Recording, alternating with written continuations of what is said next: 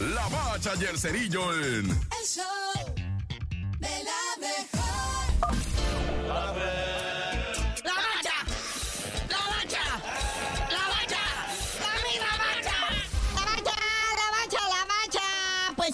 Remolino, selección nacional, porque se avecina la Copa Oro, muñeco. Pero hay reacciones de jugadores y de gente importante. Sí, uno de ellos fue Sorbelín Pineda, ¿verdad? El maguito. Dice que, pues que, que- que él no entendía, ¿verdad? Cómo la banda no fue a apoyarlos, que es la primera vez que se le hacía bien raro ver así las gradas vacías, ¿verdad? Sin el grito de apoyo de la gente. Y no nada más él opinó, gente como Johan Vázquez, que hasta se quejó de que nomás lo llevaron a trotar como cinco minutos. También Sebastiancito Córdoba. Y por ahí también el brujo Antuna, ¿no? Sí, sí salieron a hacer sus declaraciones que estaban sorprendidísimos de que lo que viene siendo en Las Vegas, más de la mitad de la comunidad es mexicoamericana, si tú quieres ya, o sea, más los mojarras, como muchos que hemos ido, ¿verdad? Y que no hayan asistido al estadio, esto, esto es que es más que fútbol, simplemente. O sea, la humillación contra Estados Unidos y luego venme a traer más dinero para un presunto tercer lugar contra Panamá, pues ya no se la compró la gente, ya se dieron cuenta, como quien dice, despertó la afición. Y aparte, era lo único en lo que le ganaban, o sea, los gringos, ¿no? Porque ellos tienen mejor condición de vida, mejores coches, viven mejor, tienen acá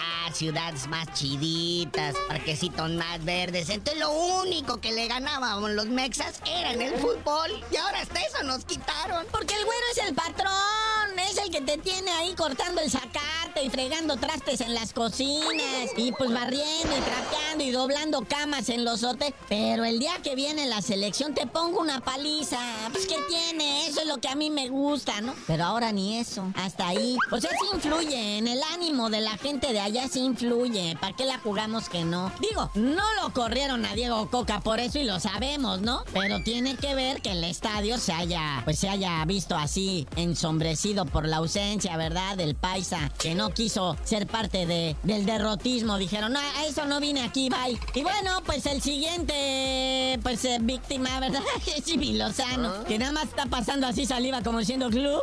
Pues ahí en lo que llega el otro, yo me aviento la Copa Oro. que cuándo, cómo y dónde? La Copa Oro, canalito. Ya empieza el próximo fin de semana. Los partidos empiezan desde el sabadito, pero el domingo le toca a México contra Honduras. Y pues yo me imagino que el, que el Jimmy Lozano ya va a estar tomando las riendas de esta selección, ¿va? Que ahorita ya tiene trotando gente. Pero al que no tiene trotando es a la Alexis Vega, ¿verdad? Ya oficialmente confirmada su baja de la selección nacional, ya está de regreso con las Chivas para atenderse una rodilla que se le hinchó, ¿verdad? Que aún así fue convocado malito de la rodilla, pero decía Diego Coca, a lo mejor en el eh, entrenante se le quita, ¿no? Sí, seguramente. No, pues ya, ya esas, esas bajas duelen. Entonces Alexis Vega pues se regresa a ver si, si se aliviana para lo que viene siendo ya el arranque de la apertura 2023 acá con las Chivas, equipo subcampeón del fútbol mexicano.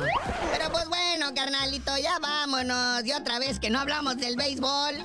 Para decirles que pues la zona sur es la que domina esto. En duelo de picheo 2-1 le gana a la zona norte. Y tú ya dinos por qué te dicen el cerillo. Hasta que llegue el nuevo técnico de la selección mexicana de fútbol. Y no estés hablando de béisbol, les digo.